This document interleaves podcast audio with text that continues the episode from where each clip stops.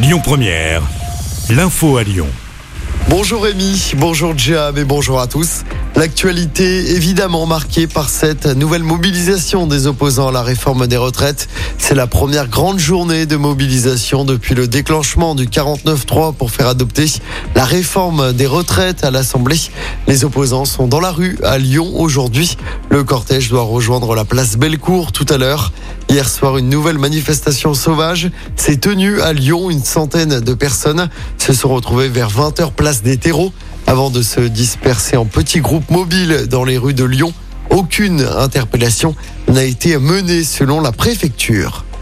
Une neuvième journée de grève et de manifestation donc qui apporte son lot de perturbations ce jeudi dans les écoles 40 à 50% de grévistes en primaire selon les syndicats. Les cantines et les crèches sont aussi perturbées. Perturbations également dans les transports. À la SNCF notamment seulement la moitié des TGV en circulation Comptez également un TER sur trois aujourd'hui. En revanche, le trafic TCL est peu impacté. On vous a mis le détail complet sur notre application. Dans les airs, 20% des vols sont annulés à l'aéroport de Lyon. Les étudiants qui se sont mobilisés tôt ce matin avec des blocages devant les deux campus de l'université Lyon 2. Conséquence, les cours en présentiel sont annulés pour la journée. Des sites de l'école normale supérieure de Lyon ont également été bloqués ce matin. Des lycées de la métropole également bloqués. Blocage aussi du périphérique ce matin à hauteur de Saint-Fond.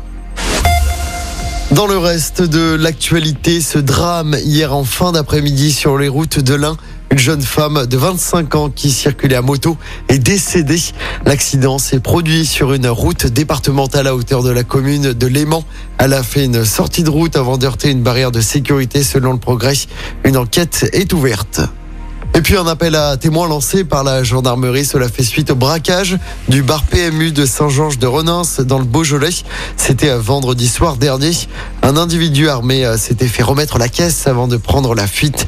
Les gendarmes recherchent donc des témoins pour faire avancer l'enquête. En football, ça s'annonce difficile pour les filles de l'OL en Ligue des Champions. Elles ont été battues 1-0 hier soir par Chelsea. C'était en quart de finale aller de la compétition. Les Lyonnaises vont devoir réaliser un exploit la semaine prochaine à Londres pour espérer conserver leur titre. Hier soir, le PSG a également été battu 1-0 à domicile. C'était contre Wolfsburg.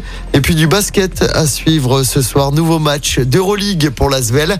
Les Villeurbanais affrontent le Maccabi Tel Aviv à l'Astrobal. Coup d'envoi à 20h.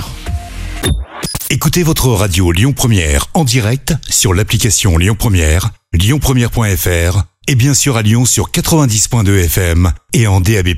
Lyon Première